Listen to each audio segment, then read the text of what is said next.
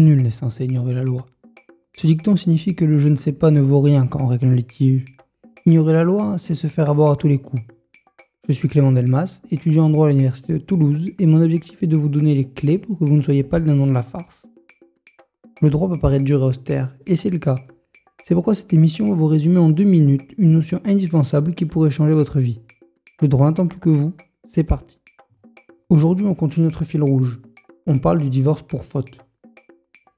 Et nous allons commencer par essayer de comprendre ce qu'est une faute, puis de voir comment on peut écarter la faute quand on est le défendeur, c'est-à-dire la personne contre qui le divorce a été demandé.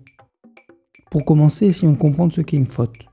Une faute est un acte grave ou répété rendant intolérable la poursuite de la vie commune dans le mariage.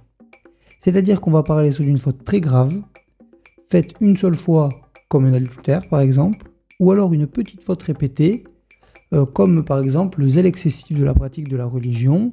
On a un exemple d'une épouse qui refusait parce qu'elle était témoin de Jéhovah de participer aux fêtes de famille comme Noël ou Pâques.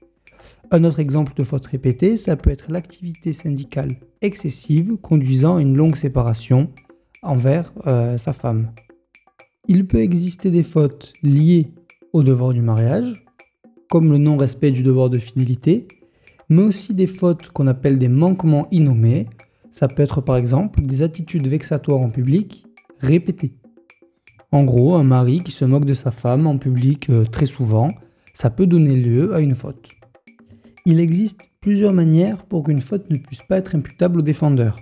Donc le défendeur, on le rappelle, c'est la personne contre qui la demande de divorce a été déposée. Il se défend, il est le défendeur. La première de ces deux solutions, c'est la réconciliation. C'est-à-dire que la personne qui a subi la faute a pardonné, il y a une intention de pardonner la personne qui a fait la faute, et dans ce cas-là, la faute ne pourra pas être imputable, c'est-à-dire ne pourra pas être mise en avant devant le juge lors de l'instance. Une autre méthode, ça peut être l'excuse. On excuse sa propre faute par la faute de son conjoint. Je prends un exemple. Euh, machin m'a trompé, donc je l'ai trompé derrière. Sur ce, je vous laisse. Lundi prochain, nous parlerons de complicité. En attendant, vous pouvez me poser toutes les questions liées à l'épisode ou non que vous voulez sur rosae.com eirl.gmail.com ou vous abonner pour plus d'épisodes. À la semaine prochaine.